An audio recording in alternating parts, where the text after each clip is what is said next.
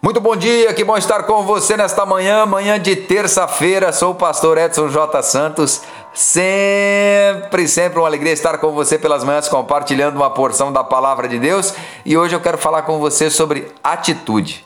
Filipenses 3:13. Irmãos, quanto a mim, não julgo havê-lo alcançado, mas uma coisa faço: esquecendo-me das coisas que para trás ficam e avançando para as que diante de mim estão.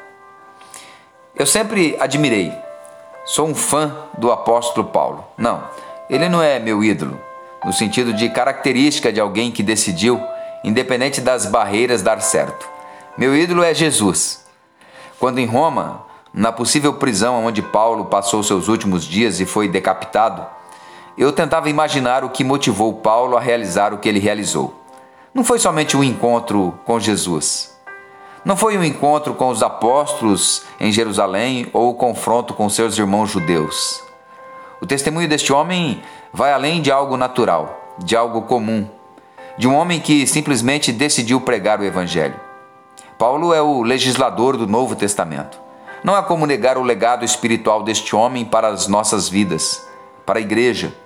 É impossível não se debruçar sobre as pastorais de Paulo, tanto as cartas para Timóteo quanto a de Tito, e não ver um homem que pensava além de si. Havia algo a mais. Havia uma força interior. Os gregos a chamam de entusiasmo, ter um Deus dentro de você. Não era somente uma condição mental ou uma força interior. No meu entendimento, a diferença de Paulo é que ele tinha atitude.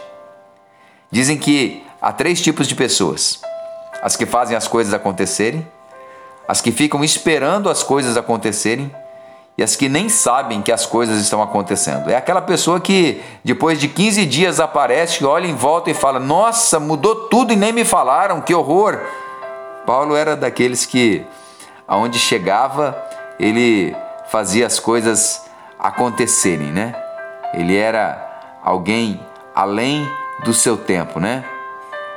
E tinha nele esse, essa característica, esse poder da atitude uma postura criativa, motivada, que se renovava em Deus a cada manhã para gerar é, coisas novas aonde estava. E não somente isso, ele gerava essa mesma determinação na vida dos seus. Em 2 Coríntios 8,16, mas graças a Deus que pôs no coração de Tito a mesma solicitude por amor de vós, porque atendeu ao nosso apelo e mostrando-se mais cuidadoso, partiu voluntariamente para vós outros.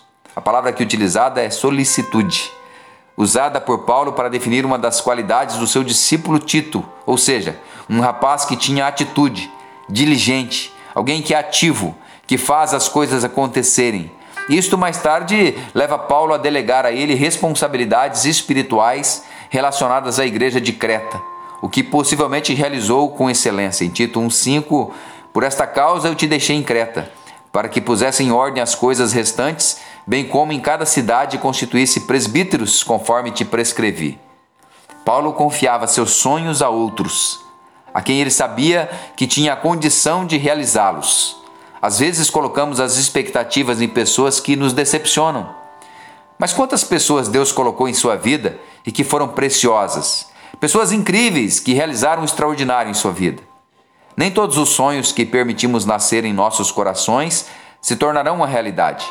Mas tudo o que realizarmos nasceu de um sonho. Paulo tinha uma outra característica extraordinária que eu gosto muito. Ele não ficava preso às frustrações do passado. Não se permita sofrer. Ele sabia que não podia parar. Os sonhos devem ser a força que nos movem, que nos levam a seguir em frente. Ele diz: esquecendo-me. Havia um esforço da parte de Paulo, era intencional. Decidir seguir em frente é uma postura, uma decisão como também decidir esquecer. Quantas vezes você já se apegou parado, pensando sobre uma decisão, uma palavra que poderia ter sido diferente e os resultados teriam sido bem melhores? O que você tem feito com os sonhos que Deus confiou a você? De que forma a sua atitude tem construído para que eles se tornem uma realidade? E como isto tem servido como exemplo àqueles que estão perto de você? A sua atitude tem o poder de mudar as coisas à sua volta. A sua atitude tem o poder de te levar mais longe, de fazer com que você feche um negócio, que você melhore seu casamento. A sua atitude pode mudar o rumo da sua história. Pode levar você a concluir aquele curso, a conquistar aquele diploma, a abrir aquele negócio, a conquistar aquela pessoa. É. A atitude está no DNA de cada cristão. Mateus 28, 19. Ide, portanto, fazei discípulos de todas as nações, batizando-as em nome do Pai, do Filho e do Espírito Santo. O que Jesus estava dizendo? Tenha atitude. Vamos orar? Pai, em nome de Jesus, que nesta manhã o teu Espírito Santo desperte em nós o poder da atitude, de esquecermos das coisas que para trás ficam e nos levantarmos para vencer, para conquistar todos os dias de nossas vidas, para a glória do teu nome, em nome de Jesus, amém e amém. Que Deus abençoe você, que Deus abençoe teu dia. Um abraço.